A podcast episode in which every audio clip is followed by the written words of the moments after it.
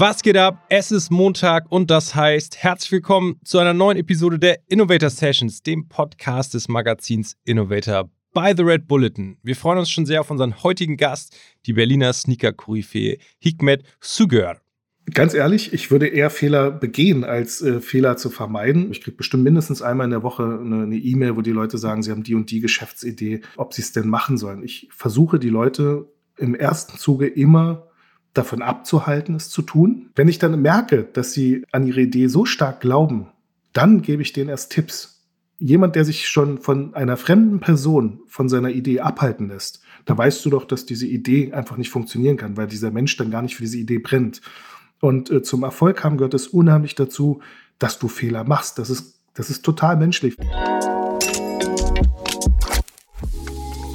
Bevor es weitergeht, möchte ich einen neuen Supporter vorstellen, den wir heute nämlich äh, am Start haben und das ist Readly. Readly ist nämlich eine App, die eigentlich kaum besser irgendwie zu uns passen könnte, denn es geht um Magazine. Die haben über 5000 Magazine und Zeitschriften in ihrem äh, Abo-Modell mit drin und das zum Fixpreis von 9,99 Euro also absolut fair für die Anzahl der Magazine. Und das Geile ist, ihr habt unbegrenzt Zugriff auf alle Magazine und mit alle meine ich wirklich alle, auch alte Magazine findet ihr dort. Ihr könnt euch auch einen Familienaccount einrichten, bis zu fünf Profile gehen da rein. Da könnt ihr euch die Magazine downloaden und später teilen, offline hören, egal ob mit Smartphone, Tablet oder PC. Ich selber habe da mal ein bisschen drin rumgewühlt und habe auch absolute High-Class-Magazine gefunden, die mich selber interessieren, wie das Forbes Magazine zum Beispiel, wie aber auch diverse Sportmagazine über Golf, Fußball. Also für jeden ist was dabei. Und natürlich auch das Innovator Magazine ist mit am Start bei The Red Bulletin. Also es lohnt sich doppelt und dreifach. Wir können die Readly App also wirklich wärmstens empfehlen. Geht einfach mal auf readly.com slash innovator. Dann bekommt ihr die App für zwei Monate zum Spezialpreis von nur 1,99 Euro. Wir verlinken das Ganze auch in unseren Show Notes, also könnt ihr da auch gerne nachgucken. Und schöner Nebeneffekt, ihr habt natürlich kein Paper Waste. Also wir machen kein Altpapier draus, sondern es ist alles online und digital. Schöne Sache.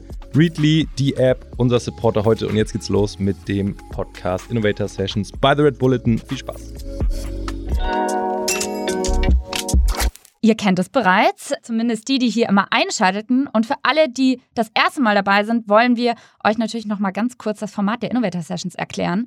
Und zwar bin ich Laura Lewandowski und an meiner Seite ist Fleming Pink. Herzlich willkommen auch von meiner Seite. Genau, äh, Laura hat schon angedeutet, wir äh, fragen hier jeden Montag erfolgreiche Gründer, Gründerinnen, Forscherinnen, SportlerInnen oder Künstlerinnen äh, nach den innovativen Rezepten hinter ihrem Erfolg. Und zwar sprechen wir im heutigen Format zunächst über die größte Stärke unserer Gäste. Jeder Gast bringt dann drei ganz konkrete Tipps mit, die ihr bestenfalls zu Hause dann auch für euch irgendwie anwenden könnt.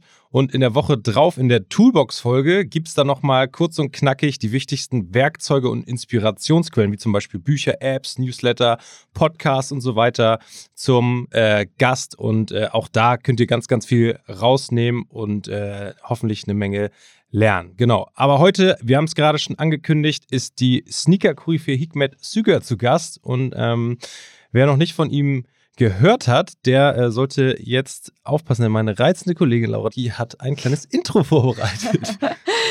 ja, und das würde ich mit dem ersten Satz anfangen, und zwar Stress ist, was du draus machst. Und in etwa so lautet auch das Erfolgsrezept unseres heutigen Gastes.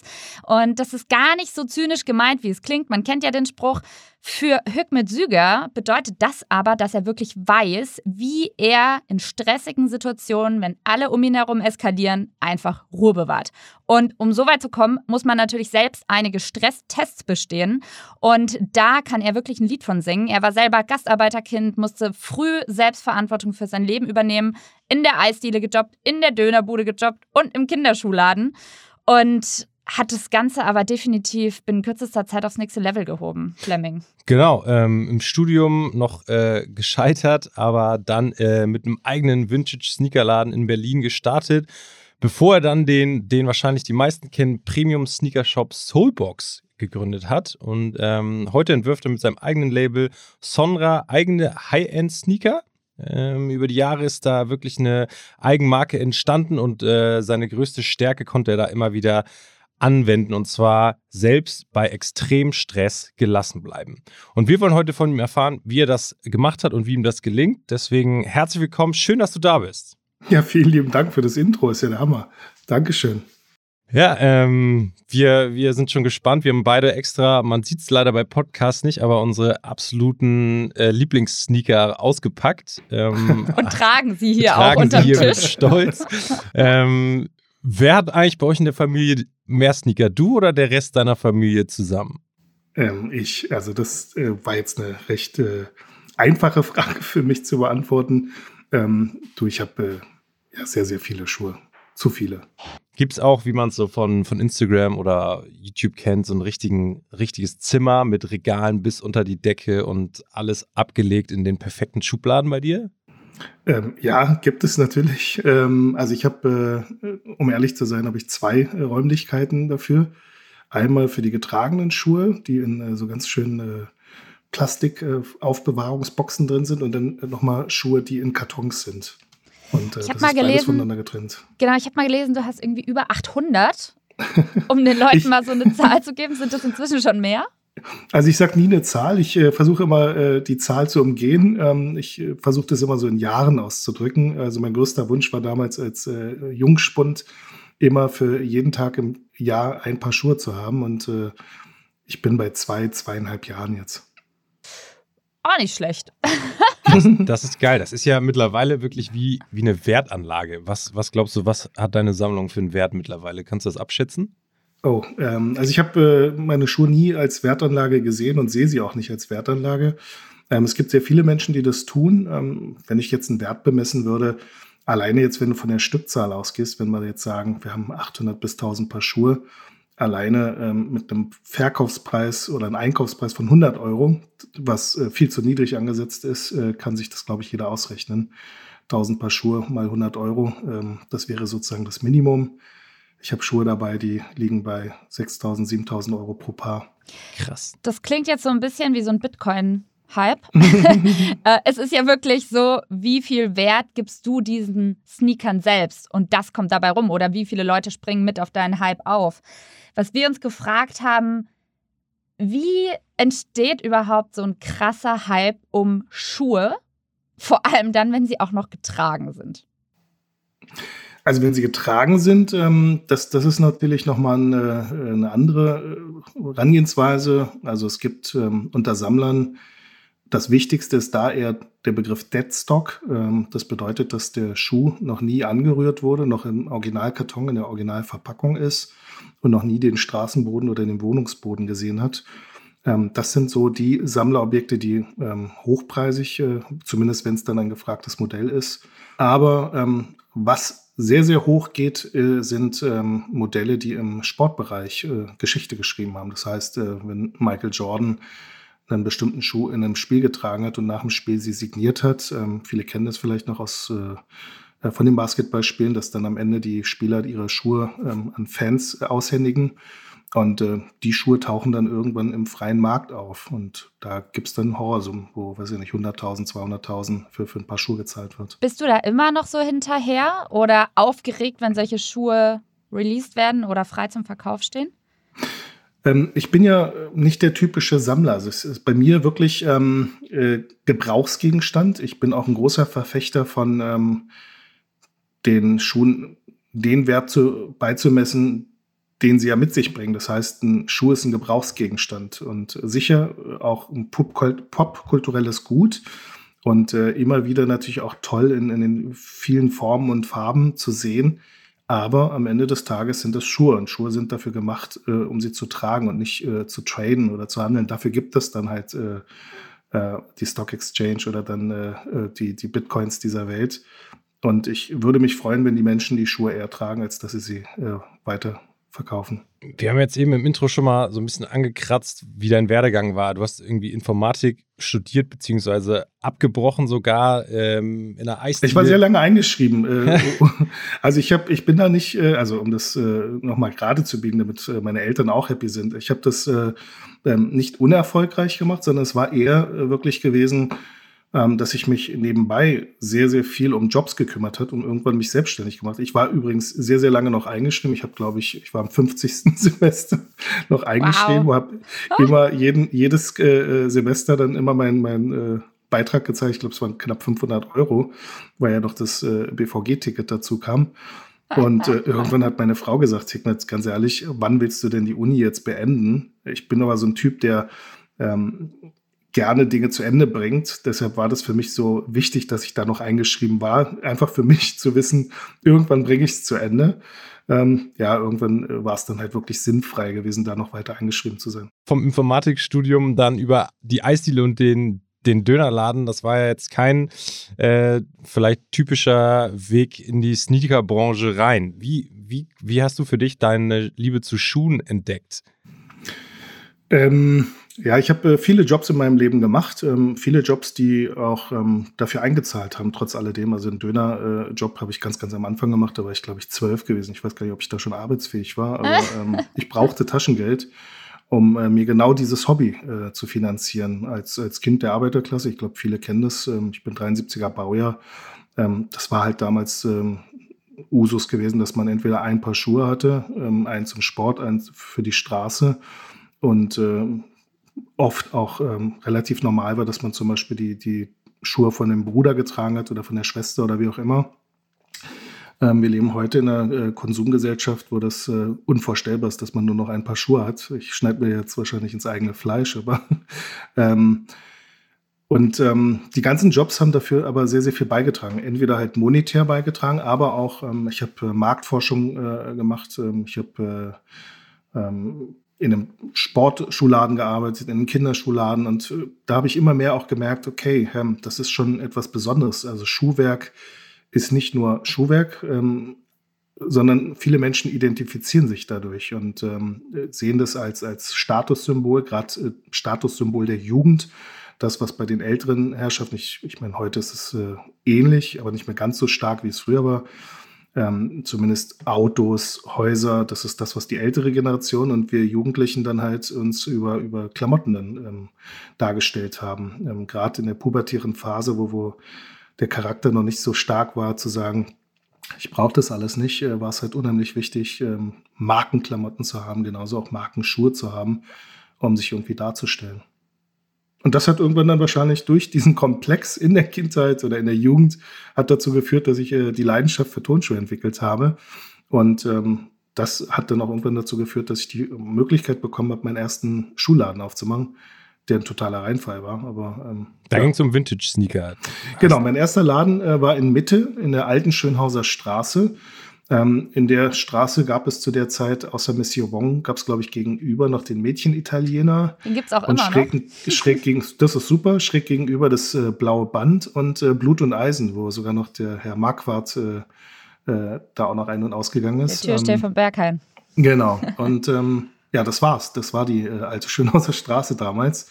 Und ich hatte da meinen kleinen, äh, feinen Laden drin gehabt und äh, hatte äh, Vintage, ähm, also alte Schuhe aus den 60ern, 70ern, 80ern, 90ern, ungetragen, noch in den Originalkartons, viele Schuhe noch made in West Germany oder made in äh, Jugoslavia. Und äh, das, das war für mich hochleidenschaftlich. Ähm, viele Kunden haben das da leider nicht verstanden und ähm, das Konzept ist nicht ganz aufgegangen. International wäre das äh, der Knaller gewesen. Ähm, da in Asien, jetzt Japan und äh, USA und UK ähm, Sammler total auf äh, sowas stehen oder standen. Und, äh, aber in Deutschland hat das keiner verstanden. Plus damals gab es auch kein Internet, ne? ja, wahrscheinlich. Ja, es war die Anfangszeit von Internet. Ja. Äh, stimmt, ja, es waren die Anfangszeiten, da haben wir noch mit äh, 56K-Modems, also eigentlich sogar mit 58, äh, 28, was war die? Ja, 28K-Modems angefangen. Ähm, einige ältere Generationen, das ist jetzt so ein bisschen Boomer-Talk, äh, kennen das vielleicht noch, ähm, dieses äh, Das kenne sogar äh, ich noch. Da kommt der Informatiker durch. Und wenn dann jemand anruft, äh, dann war die Leitung auf einmal gestört und man ist aus dem Internet komplett rausgeflogen. Ähm, das können sich die Kids heutzutage gar nicht mehr vorstellen. Ähm, Handys waren darauf begrenzt, dass wir einfach nur ein Schwarz-Weiß-Screen hatten und Snake gespielt haben den ganzen Tag. Snake 2 war crazy, muss man sagen. Das war ja, Hickman, ich würde jetzt ja, mal von äh, den Handys und ähm, auch deinem Vintage-Sneaker-Laden zu dem Thema kommen, das wahrscheinlich dann irgendwann auch eine große Rolle gespielt hat, weil der Sneakerladen mit den Vintage-Sneakern sozusagen ist gefloppt und das kreiert sicherlich ja auch Stress. hat für dich aber wiederum zur nächsten Etappe geführt. Und ein Tipp, den du uns mitgebracht hast, bedeutet, trau dir Stress zu. Ja. Wann hast du aus Stress Positives gezogen? Also ich habe ähm, durch meine Jobs, also ich habe bei Hagen das äh, ähm, ein Eisladen am Kudamm, ähm, dem ersten sozusagen, der da ist, ähm, gearbeitet und hatte am Tag ähm, eine Kundenfrequenz, ich möchte jetzt nicht lügen, aber da kamen am Tag bestimmt circa 1000 Kunden vorbei. Und ähm, das kann schon sehr stressig sein, wenn du nur zu zweit bist und die Klimaanlage ausfällt und das Eis anfängt vielleicht zu schmilzen noch oder ähm, dadurch, also gerade durch diese Jobs, die ich gemacht habe, bin ich relativ stresserprobt gewesen. Und ähm, das, das Wichtigste, was ich gelernt habe für mich selber, ist einfach, ähm, die Situation ändert sich ja nicht, wenn ich hektisch werde oder wenn ich äh, sozusagen unbesonnen reagiere.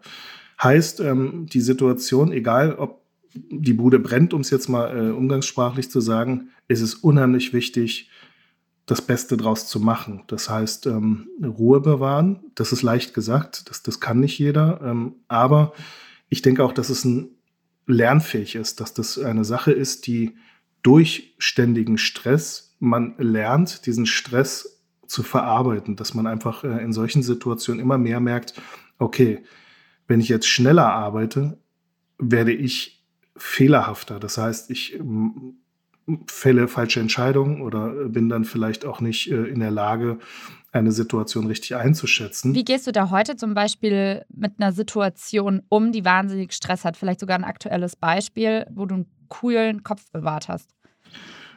Um ehrlich zu sein, das ist jetzt vielleicht auch ähm, sehr selbstbeweihräuchernd, aber ich, ich ich glaube, es gibt kaum noch Stresssituationen, die für mich stressig sind. ich, ich weiß nicht, also ich, und ich nehme keine äh, Hilfsmittel oder so. Ähm, also ich brauche keine Tranquilizer oder so. Ich, ich versuche das in der Zeitlupe zu sehen. Ich weiß nicht, ob man das äh, so bildlich darstellen kann. Ähm, also wenn eine Situation stressig wird, versuche ich äh, erstens mein Gehör so ein bisschen ähm, zu dämpfen, ähm, ohne mir Kopfhörer aufzusetzen. Ich versuche ähm, sozusagen Dinge auszublenden, die unwichtig sind in der Situation und versuche mich dann zu fokussieren auf äh, Dinge, die, die in dem Moment wichtig sind. Als Beispiel, ähm, ich glaube, Hausbrand ist so dieses Standardbeispiel. Ähm, was machst du? Du siehst, okay, Haus brennt, check. Ähm, ich glaube, darüber musst du dir jetzt keinen weiteren Kopf machen, dass das Haus brennt. Wichtiger ist dann zu überlegen, okay, was ist jetzt in dieser Situation wichtig? Mhm. Du hast eine Familie, check. Heißt Familie äh, retten. Das war jetzt ein Red Bull, was gerade geöffnet wurde, oder? Äh, korrekt, gut erkannt. Und wenn wir nochmal zum Hausbrand beziehungsweise zu ja. anderen Sachen kommen, ich zum Beispiel habe oft das Gefühl, dass, vielleicht siehst du es auch bei deinen Kindern, dass wir viel, viel schneller abgelenkt sind und uns schwieriger konzentrieren können, weil wir halt oftmals Multitasking machen, ohne dass wir es wollen. Wir hocken am Handy, wir essen nebenbei, wir machen das, wir machen das. Wie wichtig ist es für dich, nur eine Sache zu machen, um maximalen Fokus zu haben? Ja, das ist ein sehr guter Punkt. Ähm, ich, ich glaube, dass äh, wir, wir werden als ähm, Generation, weiß nicht, wie wir die Generation jetzt nennen wollen, äh, Generation technischer Fortschritt oder Generation Multitasking. Ich glaube, das ist unheimlich schwer geworden, dass man sich auf eine Sache konzentriert. Ähm, dieses auf eine Sache konzentriert mache ich eher abends um runterzukommen wieder, um im Prinzip meinen mein Reset-Knopf zu finden, ähm, versuche ich mich dann auf eine Sache zu konzentrieren. Also du setzt dich wirklich hin und sagst, okay, ich lese jetzt ein Buch oder ich mache, ich höre jetzt nur Musik oder wie, ja, genau. kann man sich das vorstellen? Genau, so, so ist es, genau. Also es ist ähm, entweder ist es, ich habe hier so einen Flipper in meinem Zimmer, ähm, dann spiele ich eine Runde Flipper, um einfach ähm, komplett alles andere mal zu vergessen. Okay. Oder ähm, ich gucke mir dann vielleicht ein schönes äh, Buch an. Bewusst, ich gucke mir ein Buch an. Also es ist dann eher äh, vielleicht ein Bildband von, von einem schönen Land Rover oder sowas. Ähm, aber ich äh, bin jetzt keiner, der versucht, sich sozusagen zu sehr geistig abends zu aktivieren. Das, das ist, glaube ich, das, das, was unheimlich wichtig ist, dass man sein Gehirn versucht, irgendwie ähm, in den Leerlauf wieder zu bekommen, um es jetzt in der Autosprache zu, zu sehen. Ähm, du hast es gerade äh, einmal gesagt, was ich super interessant fand, dass du deine Sinnesorgane so ein bisschen versuchst zu fokussieren. Und ähm, ich habe mal ein ganz spannendes Interview gelesen, auch von einer Red Bull-Athletin, soweit ich weiß, die bei Olympia Gold geholt hat in Brasilien im Beachvolleyball. Und die wurden im Finale so hart ausgepfiffen, weil die gegen Brasilianer gespielt haben. Und die hat das Gehör abgestellt und hat sich auf das Fühlen konzentriert beim äh, zum Beispiel den, der Sand, der am Ball ist und so. Hat dadurch dieses Boon ausgestellt und dann waren die beide so im Tunnel, dass sie wirklich sich konzentrieren konnten und die Aufgabe richtig geil erfüllen konnten und haben dann irgendwie das Finale gewonnen, äh, was eine unglaubliche Geschichte war, was auch, wo sie selber gesagt hat, was ganz viel Training und Übung braucht. Ähm, und du sagst ja selber für dich auch, ähm, diese Stresssituationen in deiner Vergangenheit haben dich so sehr gelehrt und geschult, dass du mittlerweile einfach in jeder Situation eine Antwort hast, wie man damit umgehen kann oder sollte. Ja, total. Also ich äh, würde mir jetzt nicht anmaßen, dass ich mich mit einem Olympia oder einer Olympiasiegerin äh, vergleichen würde, aber genau das ist, äh, glaube ich, das A und O ist in so einer Situation den Fokus gezielt auf das Wesentliche äh, zu, zu fokussieren, um halt genau diese Störfaktoren, die ja dazu führen, dass man im Stress Fehlentscheidungen fällt. Ähm, sicher, ich, ich also ich bin auch ein Kopfmensch in bestimmten Dingen, in vielen Dingen aber auch ein Bauchmensch. Ich bin Südländer und äh, bin auch äh, gerne auch mal emotional, aber ähm, um auch so eine Sachen, also als Beispiel, ich mache ein Event. Ich habe jetzt auch schon größere Events alleine organisiert. Was, glaube ich, unheimlich wichtig ist, dass man vorbereitet in Dinge reingeht, um halt einfach nicht diese Eventualität zu haben, ich glaube, viele kennen es aus der Schulzeit. Du gehst in der Klausur, bist unvorbereitet. Dann brauchst du dich natürlich nicht wundern, dass das zu einer Stresssituation wird. Wenn du natürlich äh, nichts gelernt hast, dann heißt es improvisieren. Entweder kannst du das einfach, weil dein Naturell dafür gegeben ist, oder du kannst es halt nicht und kommst in eine unheimliche Stresssituation. Wie wichtig Gehst ist da Multitasking für dich? Ähm, also Multitasking ist gut, aber ich denke, wir müssen echt aufpassen, weil ähm, ich, ich vergleiche das gerne mit einem Computer. Wenn der natürlich auf Hochleistung verschiedene Prozesse führt, ähm, geht der natürlich in die Knie oder äh, der Lüfter fängt dann halt an, laut zu surren. Und genau das ist halt bei uns Menschen nicht anders. Ähm, wir teilen ja im Prinzip unsere Leistungsfähigkeit auf bestimmte Prozesse auf. Und äh, diese Prozesse, ähm, zumindest meine persönliche Denke, kannst du halt nicht 100% dann abrufen, weil ähm, wir sind multitaskingfähig, aber wir sind nicht so multitaskingfähig, dass ich sagen würde, wir können jeden Prozess, den wir dann in dieser Situation ausführen, 100 Prozent ausführen. Ähm, daher sollte man sich ganz stark überlegen, ob man, ich weiß, das ist jetzt vielleicht äh, belehrend, ob man im Auto unbedingt ähm, seine Mails lesen sollte, während man Auto fährt auf der Autobahn mit 200. Ähm, das, ich glaube, da kann man, man sagen, das sollte man nicht machen. Nee, das sollte man. Aber es gibt Menschen, die denken, sie könnten es. Und ja. äh, ich glaube, dass äh, dieses Superhero-Denken, das sollten, glaube ich, viele Leute mal abschalten und äh, sich auf das konzentrieren, was dann in diesem Moment wichtig ist. Aber auch bei der Familie. Also ich habe mich früher ähm, also jetzt äh, zurückblickend dafür gehasst, dass ich am Essenstisch mit dem Computer saß, äh, weil ich halt viel arbeiten musste. Oder wie oft wir, ähm, gerade jetzt an alle Familienmenschen, äh, wie oft wir auf diese doofen Handys starren den ganzen Tag. Mhm. Und ähm, das ist das, was unsere Kinder von uns wahrnehmen. Die, die sehen, okay, wir gucken alle auf diese Mattscheiben. Und ähm, das ist natürlich nichts, was, was äh, wir unseren Kindern zeigen sollten. Das Egal wie Multitasking schon, wir sind. Das klingt eigentlich schon so, als ob du die Lösung in einem Problem gesehen hast. Und das ist eigentlich auch der zweite Tipp, den du uns mitgebracht hast. Such die Lösung, nicht den Fehler. ja, genau. Ähm, ich glaube, das ist so ähm, einer der größten Probleme, gerade so in der Unternehmerwelt. Also ich habe natürlich auch in Unternehmen gearbeitet und ähm, die meisten Menschen ähm, sind damit beschäftigt, ähm, den Fehler im Prinzip in den Fokus zu ziehen und äh, jedes Mal sich darüber dann, ähm, also ich habe in Unternehmen gearbeitet als Beispiel, wo die Leute damit beschäftigt waren, die Fehler anderer Menschen aufzudecken. Und das ist halt etwas, wo, wo ich denke. Unter ähm, Mitarbeitern oder? Auch unter Mitarbeitern mhm. natürlich. Oder was der Chef falsch macht, äh, statt aber als ähm, Team oder statt als, als äh, Mensch eines Unternehmens, mit dem man sich hoffentlich so halbwegs identifiziert, wenn man zumindest in Lohn und Brot steht, ähm, darauf zu schauen, okay, da ist ein Fehler passiert, wir müssen das Problem lösen. Also ich bin großer Fan von, erst lösen wir das Problem. Wir können danach gerne die Ursachenforschung betreiben, wenn sie denn wichtig ist, um diesen Fehler nochmal, äh, also für, fürs nächste Mal zu vermeiden. Aber ansonsten denke ich, äh, wo Menschen arbeiten, passieren Fehler. Und das ist wichtiger, dass man halt aus diesen Fehlern äh, sicher seine Lehre gezogen hat, aber sofort dran geht, die Lösung zu finden. Und ähm, ich glaube, viele, die jetzt uns zuhören, äh, ich denke mal, bei euch wird es auch nicht anders sein. Zumindest war es bei mir so.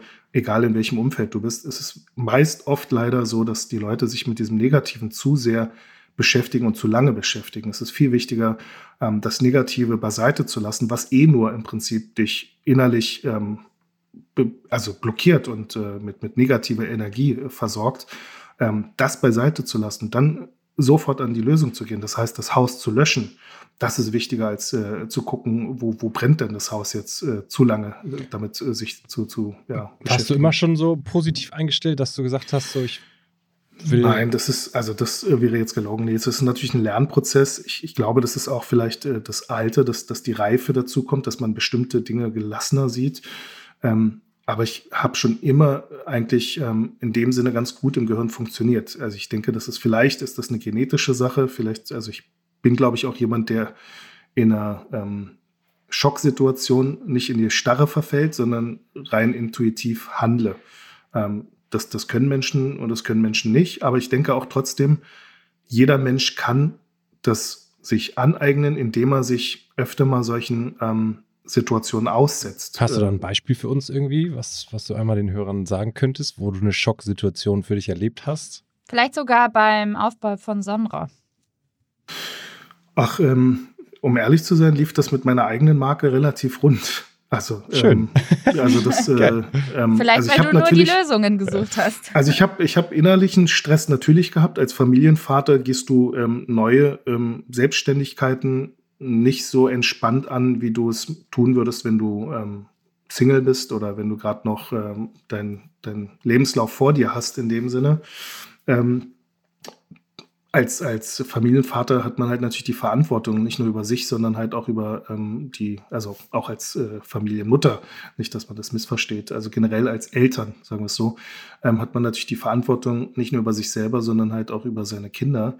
Und ähm, das ist unheimlich wichtig natürlich, dass man ähm, seine Entscheidung im Sinne der Familie fällt. Das Gute ist, wir, wir entscheiden oft im Familienverbund, was die Sache sehr einfach macht. Das heißt, wenn da was schief geht, ähm, dann ist sich vorher jeder bewusst, dass diese Situation eintreten kann. Meine Familie hat das auch schon mitbekommen. Also ähm, Erfolg bedeutet auch sehr, sehr viel Misserfolg, was viele Menschen nicht gerne sehen. Wir leben natürlich in so einer glossy Welt, wo jeder ähm, auf Instagram die schöne Seite seiner Wohnung oder seines Hauses oder seines äh, Antlitzes zeigt. Was das, wissen was, Leute nicht über dich? Was, naja, dass ich ein ganz normaler Mensch bin, wie jeder andere auch. Ich habe mich auch noch nie auf ein anderes Level gestellt. Ich glaube, das ist auch der, das Geheimnis meines Erfolgs, darf ich gar nicht so laut sagen. Ähm, ich, ich koche mit Wasser wie jeder andere Mensch auch und äh, bei mir gibt es auch Tage, die echt chaotisch sind. Es gibt auch Tage, wo, wo ich äh, sage, das ist alles Kacke. Aber es gibt natürlich auch sehr, sehr viele positive Sachen. Und es ist halt echt unheimlich wichtig, dass man lernt, das Negative von sich abzuhalten, um einfach nicht sich ähm, mit diesem unwichtigen Ding zu lange aufhält. Das, das ist ganz, ganz schlimm. Es, ich kenne Menschen, die, die nach 30 Jahren triffst du sie wieder und sie, sie hängen immer noch an diesem alten Negativen, wo man sich fragt, warum? Ist auch was, vielleicht was Deutsches irgendwie, ne? Also ich merke es auch. Ja, das kann ich als Südländer halt so schwer sagen. Ich, ich bin äh, Türke und ähm, ich, ich kenne das in beiden Kulturen. Also auch wir Südländer okay. sind nachtragend, aber ich, es ist schon eine typisch deutsche Eigenschaft, wenn ich das so sagen darf. Meine Frau ist deutsch. Ähm, das bezieht sich jetzt nicht auf meine Frau, aber generell einfach. Ähm, gerade dieses Unternehmertum, was ich jetzt gerade gesagt hatte, dass äh, Menschen damit beschäftigt sind, äh, das Negative von, von dem anderen aufzuzeigen, ähm, das ist so, würde ich jetzt sagen, so ein typisch deutsches Phänomen, wenn man das jetzt in, in äh, stereotypische Dinge einpacken kann. Ähm, dafür sind wir Südländer halt sehr, sehr emotional und äh, handeln erst und denken danach nach. Ist dir dadurch schon mal ein Fehler passiert tatsächlich durch diese Emotionalität? Ja, sind äh, sehr viele. Ich kann es halt aber sehr schwer mit Beispielen belegen, weil ich genau derjenige bin, der ähm, so eine Sachen versucht dann ähm, ja sich nicht zu lange damit aufzuhalten.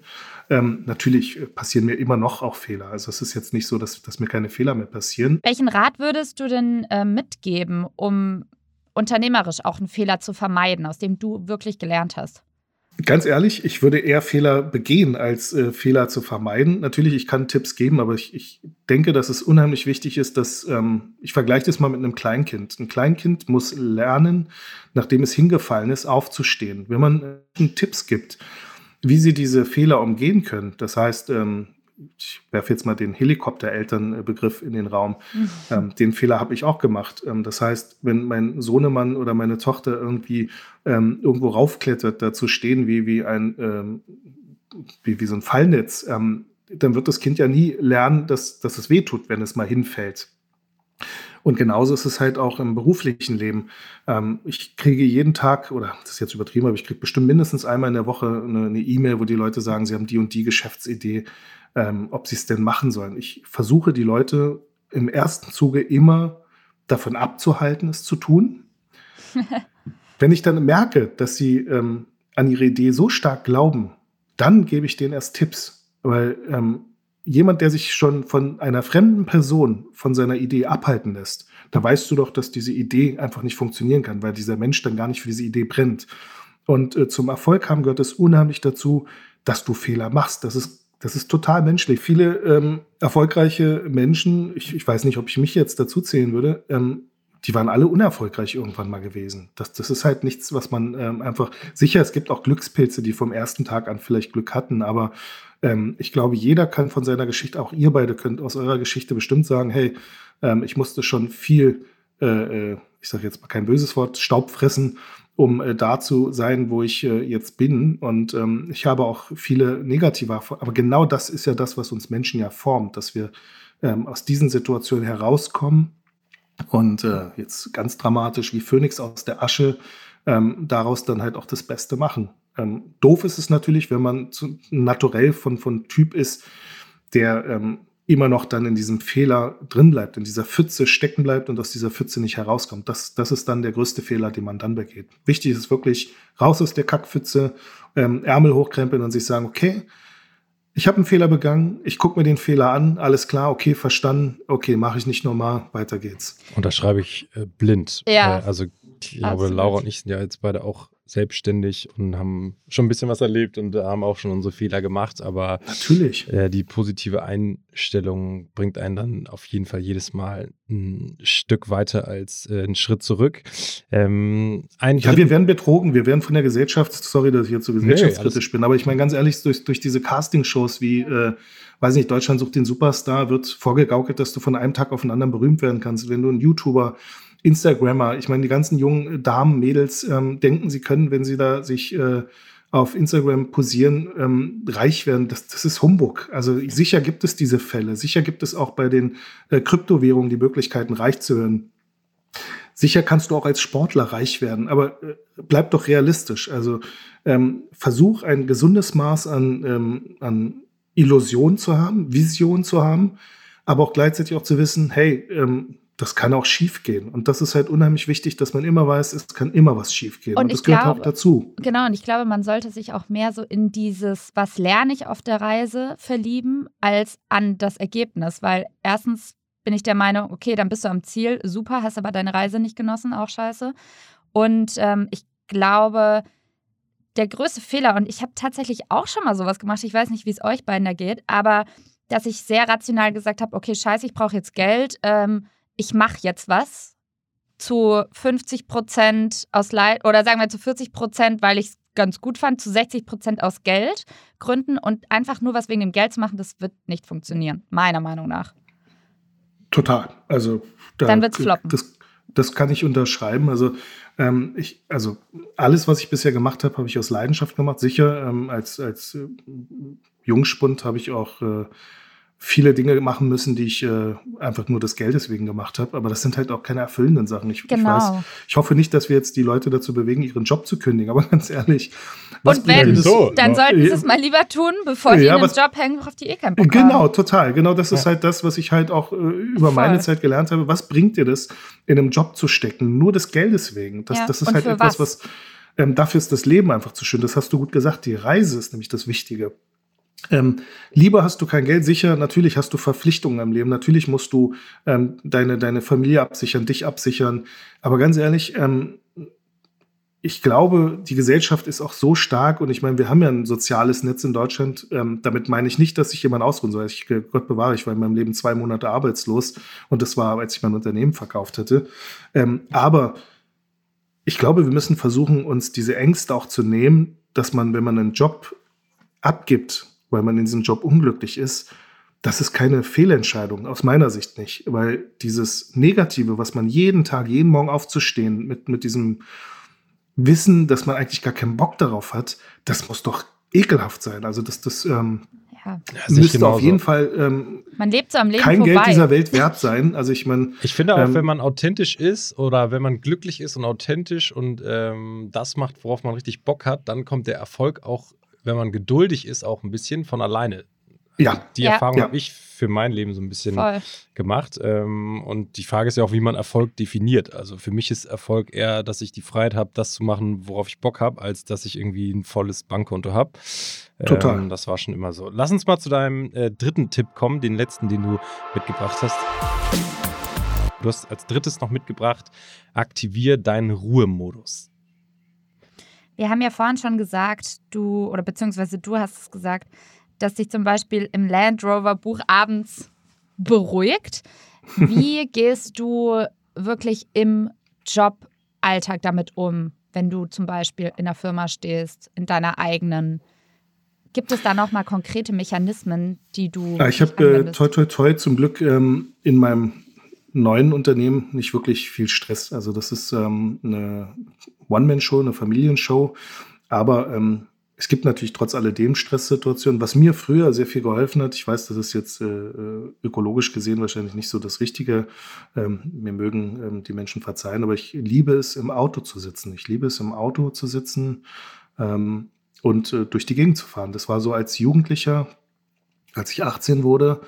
Das waren meine ersten eigenen vier Wände. Ähm, ich ich habe mich ins Auto gesetzt, habe Musik aufgedreht und mit aufgedreht meine ich aufgedreht wirklich ähm, wo keiner äh, mir was sagen konnte, sagen, also es war ja nicht möglich. Ich saß in einem Auto und bin durch die Gegend gefahren, ganz alleine. Ähm, ich, ich weiß nicht, ob jemand auch diese Romantik teilt, aber das ist halt schon cool, wenn du dann irgendwie, ähm, weiß ich nicht, Richtung Teufelsberg hochfährst mit dem Auto ganz alleine auf der Straße, es ist dunkel, ähm, du hast deine Lieblingsmusik an. Das kann so entspannend sein und das, da kommst du aus jedem vorigen Stress raus, was ich auch liebe, auch ähm, kann ich auch jedem empfehlen generell auch im Berufsverkehr in Berlin ähm, äh, Klassik äh, äh, zu hören. Ja, das, ich liebe das, es das auch. Ist unheimlich entspannend, ähm, weil es einfach auch diesen Stress aus dir rausnimmt. Wenn du natürlich was Poppiges hörst, dann äh, ist das so ein bisschen wie Öl ins Feuer gießen eigentlich. Ähm, dann verändert sich auch komplett dein Fahrstil. Aber wie gesagt, für mich ist das so, ähm, diesen, diesen Ruhepol zu finden, das ist äh, bei mir das Autofahren. Und mit Autofahren meine ich keinen kein Sportwagen, sondern ich, ich liebe alte Autos. Ich sitze gerne in, in, einem alten Auto drin und äh, merke dann auch direkt die Straße. Ähm, also um runterzukommen, mag ich es sehr, alleine zu sein, weil ähm, mein Leben besteht daraus, viel mit Menschen zu tun zu haben. Und ähm, da freue ich mich dann mal ähm, einfach. Ich, ich, glaube, das, das kann man auch vielleicht nachempfinden, wenn du äh, immer on point im Prinzip ähm, als Verkäufer insbesondere, ich, ich habe in einem Ladengeschäft gestanden von morgens bis abends, ähm, war immer ein guter, ich vergleiche mal auch äh, Schulläden oder generell Läden mit, mit Restaurants. Ich war immer ein guter Gastwirt. Und ähm, dann freust du dich schon, wenn du irgendwann runterkommen darfst und einfach auch mal Zeit für dich hast. Und das ist auch unheimlich wichtig, dass Menschen sich Zeit für sich selber nehmen, egal ob sie in einer Partnerschaft sind. Wie kommunizierst du das in deiner Partnerschaft? Ach, ich habe eine ganz tolle Frau. Also ich bin hochglücklich, dass ich äh, die Frau habe, die ich habe. Ähm, und ähm, das funktioniert halt, wenn du einen Partner hast, der dir diese Freiräume lässt. Also Freiräume im Sinne von wirklich, dass, dass man diese Zeit bekommt, ähm, um einfach runterkommen. Also es ist immer noch zu wenig, nicht, dass die Leute denken, ich habe jetzt nur noch Zeit für mich selber. Ähm, aber sie weiß und ich weiß es genauso bei ihr auch. Wenn sie ihre Zeit braucht, dann, dann bekommt sie die Zeit und genauso bei mir auch. Und ähm, unsere Kinder ähm, genauso. Ähm, das, das ist halt etwas, was unheimlich wichtig ist, dass man da auch ähm, Rücksicht nimmt und äh, sich gegenseitig nicht überfordert. Finde ich schön. Finde ich einen schönen Abschluss zum dritten Tipp. Ähm, abgefahren. Wir, wir sind. Äh, ich habe noch eine Zusatzfrage. Oh ja, gerne. Sehr gerne. ich habe gesehen, dass Alan von The Alan Show deinen Sneaker ja auch getragen hat, schon mehrfach. Ja. Und was mich, was ich mich so gefragt habe, ist es dann irgendwann einfach nur nice oder freust du dich immer noch krass?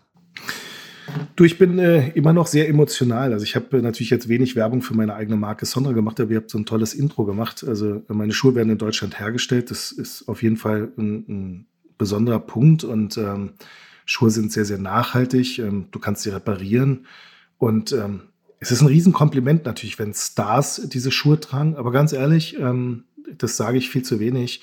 Ähm, nicht der Star. Es ist, natürlich ist es für mich ein Aha-Effekt oder ein Wow-Effekt, aber ähm, der normalsterbliche Kunde, wenn man das so sagen kann, der ist das größte Geschenk. Wenn ich sehe, dass äh, ich verreise, sagen wir mal mit der Familie, wir fahren nach, äh, wenn wir denn mal irgendwann mal wieder verreisen, ähm, verreise ich und äh, sehe dann irgendwie in Paris zum Beispiel, jemand trägt auf der Straße Schuhe, die ich gemacht habe. Das ist das größte Kompliment, was du bekommen kannst. Ähm, das ist so wie, wie wahrscheinlich ein Musiker, der ähm, in einem anderen Land seinen Song dann irgendwie hört oder der, der Song auf Platz 1 geht. Das ist für mich halt mein Platz 1, wenn ich in irgendeiner Stadt, mit der ich mit meiner Familie bin und sogar noch vielleicht eins deiner Kinder dich drauf anspricht und sagt, guck mal, Baba, da ist einer, der trägt deine Schuhe. Ähm, das ist unheimlich tolles Gefühl. Aber auch eine Ellen ist natürlich ein geiles Gefühl, wenn, wenn die sowas trägt. Also ich Hast mag du sie sie. mal kennengelernt? Weiß, ähm, persönlich nicht. Ähm, ich habe mit der Stylistin sehr, sehr viel zu tun. Ähm, ich persönlich mag sie. Ich weiß, sie war jetzt äh, negativ in der Presse gewesen. Ähm, ich glaube, das ist so dieser schwierige Spagat, ähm, wenn du berühmt bist. Weiß, weißt du halt auch nicht, was hinter den Kulissen abgelaufen ist. Ähm, das ist halt sehr, sehr schwierig, ähm, so eine Situation einzuschätzen. Und daher, also ich mag sie trotzdem. Sie hat sehr, sehr viel getan. Ähm, sie macht jeden, jedes Mal mit einer Sendung Menschen glücklich und äh, sie, sie, also zumindest nach außen hin auf jeden Fall positiv. Ich meine, sie hat auch für die Gay-Community wahrscheinlich auch viel getragen, getan, indem sie halt so präsent ist und auch nicht äh, zu, ähm, wie sagt man, zu stereotypisch äh, sich darstellt ähm, und dadurch halt ein positives äh, Image rüberbringt. Ich glaube, du hast uns auch sehr glücklich gemacht und unsere Zuhörer und Zuhörerinnen heute. Vielen Dank, bist ja mit. Hikmet, das war's für heute schon wieder mit den Innovator Sessions, dem Podcast des Magazins Innovator bei The Red Bulletin. Ich würde Und gerne nochmal für alle das zusammenfassen, was Hikmet hier gerade gesagt hat. Wenn, ich, Sehr wenn gerne. du es mir abnehmen möchtest, dann mach's gerne. Hau mal raus. Genau, nochmal deine drei Tipps zur, zur größten Stärke, gelassen in Stresssituationen umgehen. Und ähm, ich persönlich habe da eine Menge mitnehmen können. Ich hoffe, da draußen auch alle. Der erste Tipp, den du mitgebracht hast, ist, trau dir Stress zu. Heißt, auf eine gewisse Art und Weise, begib dich irgendwie in Situationen, die nicht komfortabel sind und, und guck, wie du reagierst und lern daraus und werde immer besser in, in solchen Situationen, um selber dich kennenzulernen und auch äh, Stresssituationen besser meistern zu können. Ähm, als zweites hast du gesagt, such die Lösung und nicht den Fehler. Heißt, geh positiv an Stresssituationen ran, beschäftige dich nicht mit dem Negativen und reg dich darüber auf, sondern finde erstmal die Lösung und dann, wenn das Negative aufgearbeitet werden muss, im Nachhinein kann man da nochmal drauf gucken. Aber grundsätzlich hilft eine positive Einstellung ungemein. Und ähm, als drittes hast du gesagt, aktiviere deinen Ruhemodus. Für dich ist es im Auto mit Musik, vielleicht auch klassischer Musik durch die Gegend fahren einfach mal runterkommen und, und nicht vom Display sitzen. Aber ähm, das kann jeder für sich selber rausfinden, was der Ruhemodus für einen bedeutet und wie man abschalten kann, um auch dann einfach Stresssituationen so ein bisschen Revue passieren zu lassen und wieder runterzukommen. Denn es werden ein Leben lang Stresssituationen bei jedem auftauchen. Und äh, ja, du hast da, glaube ich, schöne Wege gefunden und ganz viel Spannendes gesagt. Hikmet, wir freuen uns einfach nächste Woche auf dich, weil da bist du ja nochmal bei uns am Start und äh, verrätst uns in der Toolbox-Folge deine wichtigsten Werkzeuge, also Newsletter, Podcasts etc. Vielleicht auch ein Bildband. Ich bin auf jeden Fall gespannt, was du da uns da mitbringst. Und würde sagen, bis nächste Woche.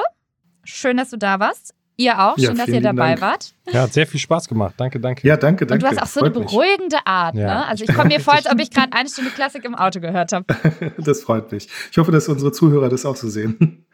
Bestimmt. Gebt uns gern Feedback zur Folge auf allen möglichen Kanälen. Wir freuen uns immer darüber und bewertet den Podcast. Abonniert uns natürlich und schaltet nächsten Montag wieder ein, denn Hikmet ist nochmal am Start für die Toolbox-Folge.